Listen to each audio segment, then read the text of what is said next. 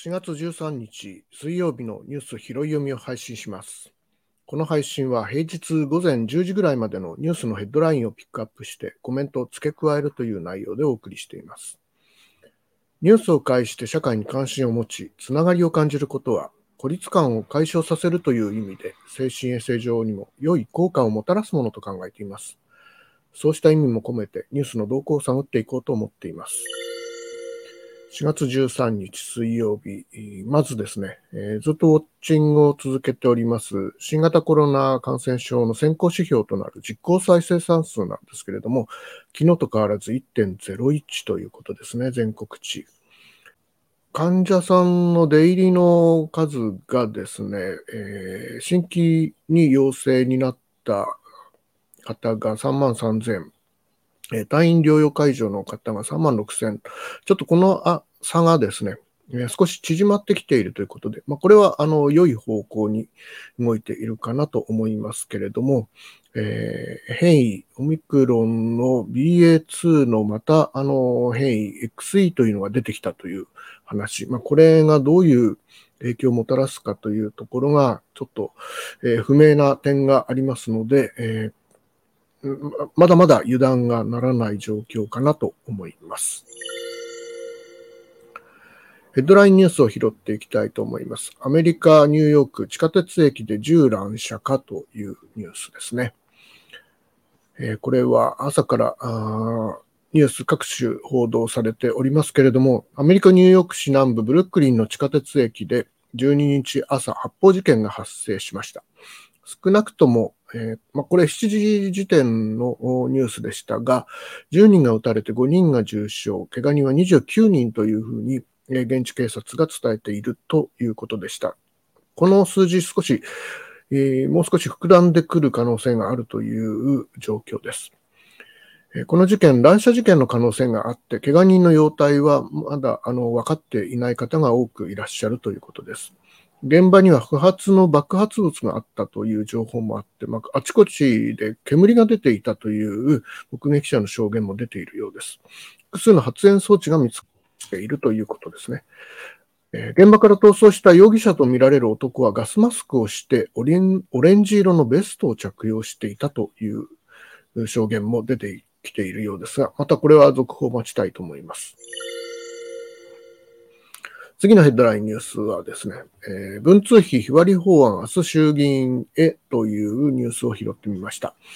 国会議員に月額100万円が支給されている文書通信交通滞在費、いわゆる文通費ですけれども、自民党の福田総務会長は昨日、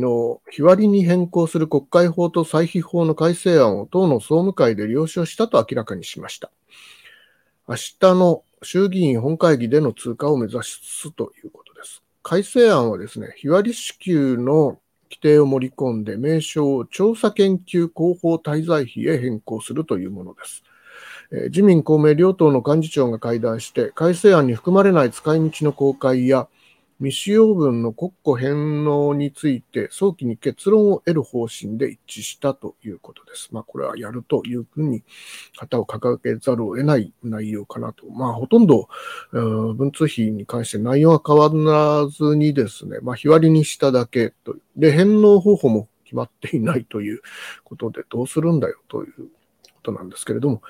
えー、まあ、文書通信交通滞在費については、現在国会議員に月額100万円を支給されて、第2の歳費と言われているものです。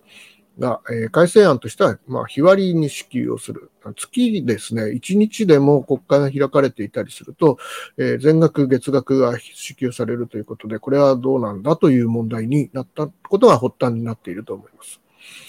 名称を調査研究広報滞在費に変更して、まあ、これ目的をもう少し、えー、フォーカスしていくということなんでしょうけども、内容が明らかにされない、明細を公開しないということで、えー、名前だけ変えてどうするのかなというとこ、意見も多く聞かれるようですね。与野党6党合意で今月中に実現の方針ということで、まあ、6党合意ということなので、国会が通るということを示しているということだと思います。問題点としては、まあ、使い道の公開ですね。使用後の国庫返納をどうするのかという、うん、その、法律を踏まえたシステムの問題。これらが改正案に、今回は含まれていないというところを指摘されております。次のヘッドラインニュースは、コロナ新薬、塩野義妊婦には推奨せずというニュースですね。塩野義製薬が実用化を目指す新型コロナウイルス飲み薬について、まあ、これ画期的と言われていたんですけれども、動物実験を行ったところ、胎児の骨格に異常を引き起こすことが確認されたことが、えー、まあ、胎児の骨格に異常を引き起こす事例が確認されたことが分かったということです。関係者によりますと、塩野義製薬は妊婦の使用について推奨しない方向で検討しているということです。この薬は目立った副作用の報告がなく、他の飲み薬より使用制限が少ないとされていて、まあ、これが非常にあの有望だという部分なんですけれども、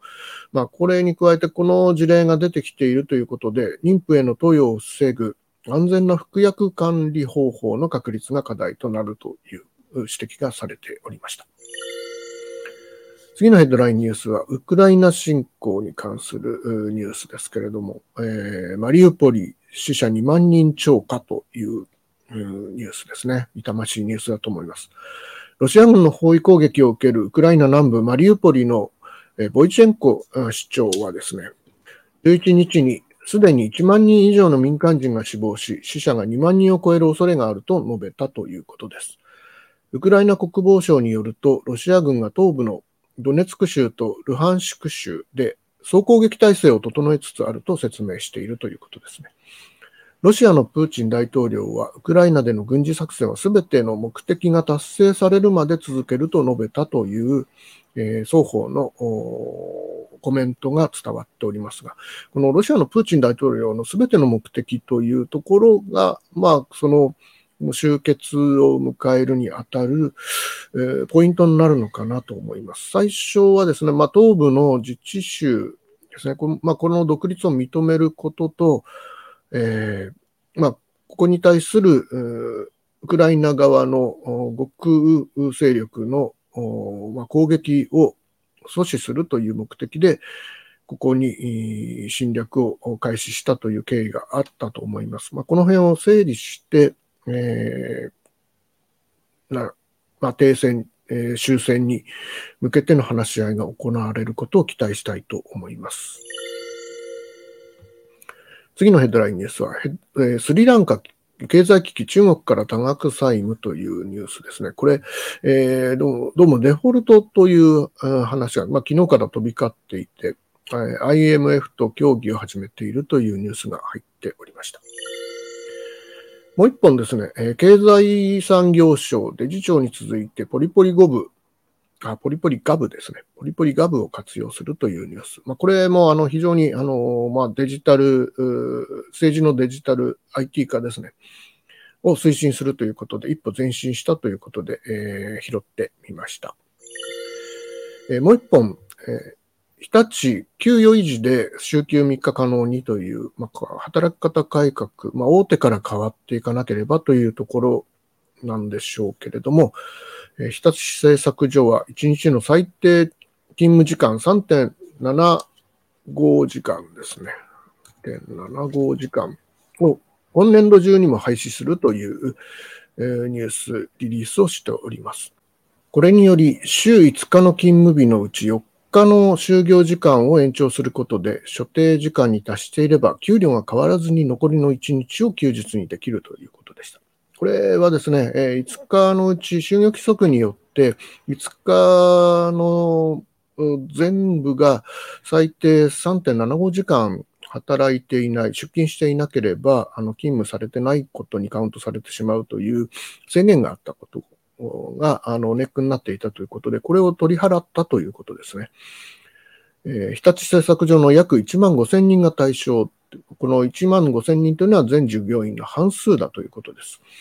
育児、介護、趣味などとの両立がしやすくなるメリットがあるという指摘がされております。働き方を柔軟にすることで業務の効率化や人材確保を狙うというポイントが挙げられておりました。えー、もう一本ですね、えー、ちょっと興味を引いたニュースが、内閣府議員へのハラスメント防止動画公開というニュースでした。これは内閣府の方がですね、えー、動画を作成しまして、政治分野におけるハラスメント防止研修教材という YouTube 動画が上がっております。ちょっとこれ議員のハラスメントであり、議員へのハラスメントでもあるというところがポイントになってるかと思います。まあ一つはですね、こういうあのカリカチュライズをしたあ内容にはなっているんですけれども、こういうものが、あの、非常に旧来の常識的なあの文脈で語られることが多い。まあ、そこに警鐘を鳴らす。あの、こういうことは実は、あの、今まで自然と行われていた会話の中で、え、入っていた要素だったということに気づきを与える動画であるということを注意して、え、まあ、そこを意識して、え、研修的にこういうことを繰り返して、ええ警鐘を鳴らしていくということが重要なのかなと思うニュースだったので取り上げてみました。ということで、4月13日のニュース拾い読みはこの辺で切り上げたいと思います。